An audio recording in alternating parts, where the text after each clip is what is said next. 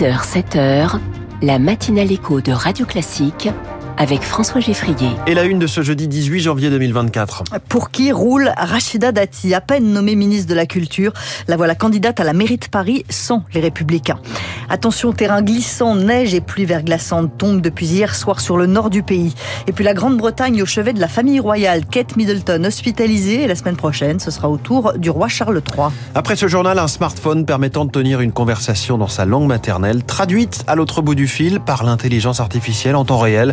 Ce n'est pas le futur, mais un téléphone vendu partout dans le monde dans deux semaines. On en parle dans les titres de l'économie à 6h10. 6h15, la France de demain. En ce mois de janvier où beaucoup s'essayent à ne pas boire de vin ou de bière, on va parler apéritif sans alcool. Et puis les classiques de l'économie, comment fonctionne le prix du carbone? Ce sera avec Natacha Valla à 6h20.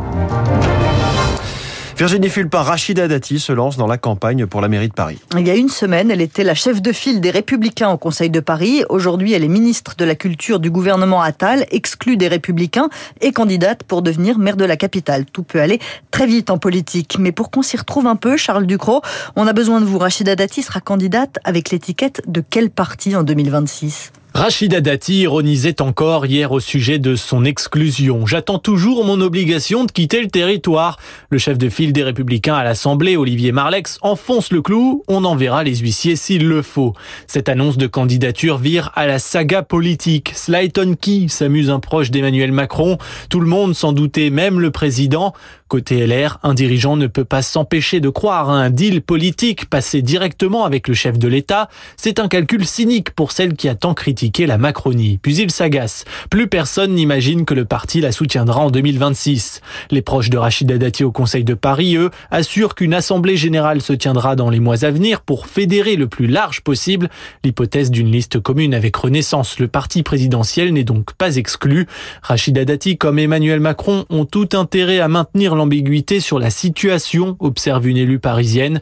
Elle se met en orbite, lui fragilise un peu plus la droite. En tout cas, ce qui est sûr, c'est que c'est Emmanuel Macron lui-même qui accompagne Rachida Dati pour son premier déplacement de ministre de la Culture aujourd'hui aux ateliers Médicis de Clichy-sous-Bois et Montfermeil. Pour l'instant, la maire de Paris, c'est encore Anne Hidalgo et la ville a décidé de suspendre le financement de l'établissement privé Stanislas, là où sont scolarisés les enfants d'Amélie Oudéa Castera, la ministre de l'Éducation nationale. Une suspension qui intervient après que la mairie a pris connaissance du contenu d'un rapport d'enquête administratif de l'inspection générale de l'éducation. 20 départements sont en vigilance orange, neige et verglas ce matin. Des Hauts-de-France à l'Île-de-France, du nord au sud, du Calvados aux Ardennes, d'ouest en est, entre neige et pluie verglaçante. Les routes sont glissantes, jusqu'à 15 cm de neige dans le département du nord. Alors quand il neige, on se rend rapidement compte qu'ils font ralentir en voiture, mais les pluies verglaçantes sont plus difficiles à détecter. Il faut donc s'en méfier particulièrement, nous dit le météorologue Patrick Marlière. Ce sont des gouttelettes d'eau donc qui tombent sous forme de pluie, mais ce sont des gouttelettes d'eau qui sont à température négative. Donc, euh, lorsqu'elles viennent heurter un obstacle, euh, elles se transforment immédiatement en glace. Donc, c'est un phénomène météorologique euh, très connu hein, des pluies verglaçantes.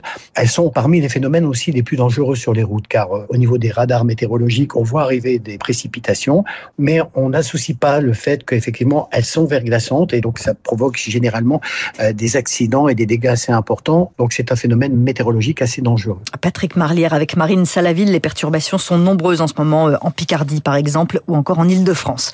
Combien faut-il payer le litre de lait pour que les producteurs gagnent leur vie? Des actions coup de poing sont prévues aujourd'hui devant le siège de Lactalis à Laval et devant des supermarchés. Le numéro 1 mondial euh, propose 405 euros pour 1000 litres de lait. Les producteurs demandent eux un prix fixe à 440 euros. Les négociations sont au point mort. Pour Johan Serrault, président de l'Union nationale des éleveurs-livreurs Lactalis.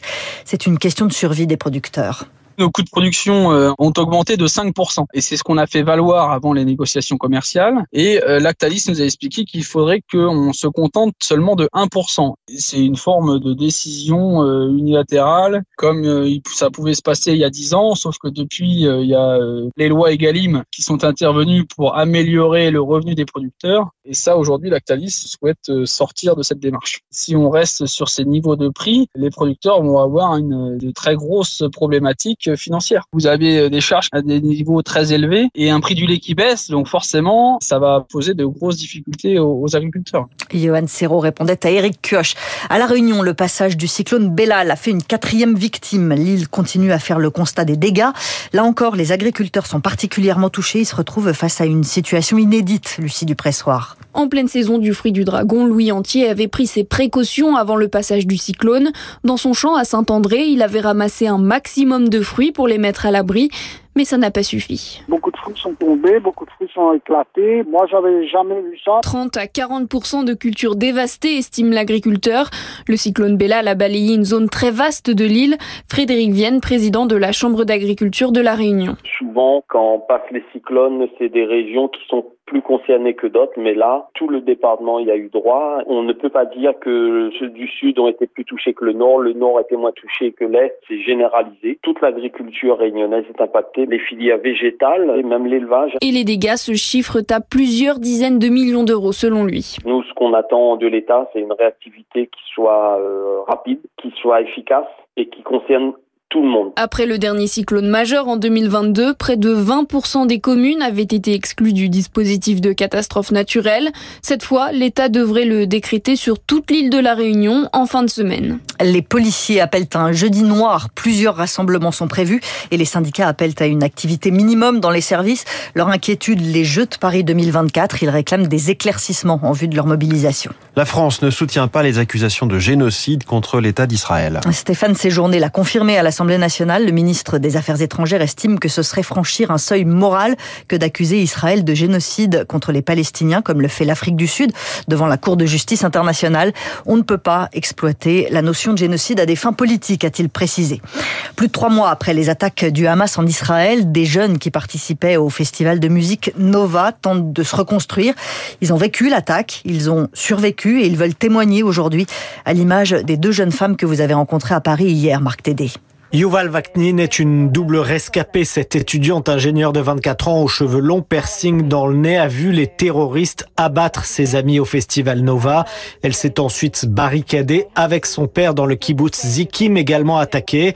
La jeune femme est incapable de raconter jusqu'à ces derniers jours.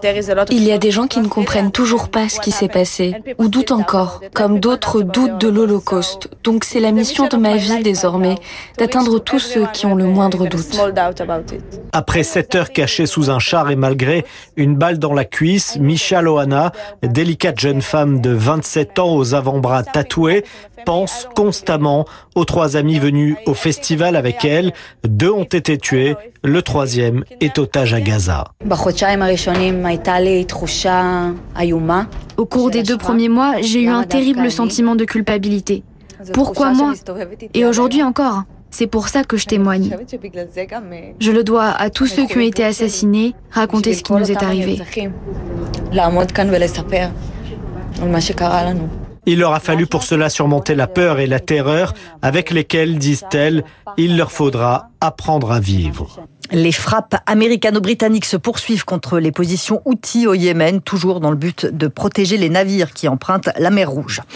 Les Anglais ont peur. Le roi Charles III et la princesse Kate Middleton sont en une de quasiment tous les journaux ce matin en Grande-Bretagne. La princesse est hospitalisée et ce sera le tour du roi la semaine prochaine, Laura Calmus. De quoi souffre Kate Middleton? C'est bien la question que se pose la presse britannique ce matin. Actuellement à la London Clinic en plein centre de Londres, elle a subi une opération chirurgicale abdominale. Elle devrait rester à l'hôpital pendant plusieurs jours, mais ce qui inquiète la presse, c'est la durée de sa convalescence. Elle annule tous ses engagements officiels jusqu'au mois d'avril. Le service de presse de la princesse a toutefois confirmé qu'il ne s'agissait pas d'un cancer. Prions pour qu'ils aillent bien tous les deux, titre le Daily Mail, car ce n'est pas la seule membre de la famille royale à faire les gros titres. Le roi sera également opéré de la prostate la semaine prochaine, une petite intervention qu'il souhaitait signaler pour sensibiliser les Britanniques au diagnostic, mais peut-être aussi pour ne pas que tous les regards soient tournés vers la princesse Kate. Laura Calmus à Londres pour Radio Classique. Merci beaucoup Virginie Fulpin, c'était votre journal de 6 heures. On va parler d'apéritifs sans alcool avec le cofondateur de Jardin, avec un S à Jardin. Premier invité de cette matinale écho, ce sera dans la France de demain, dans 3 minutes.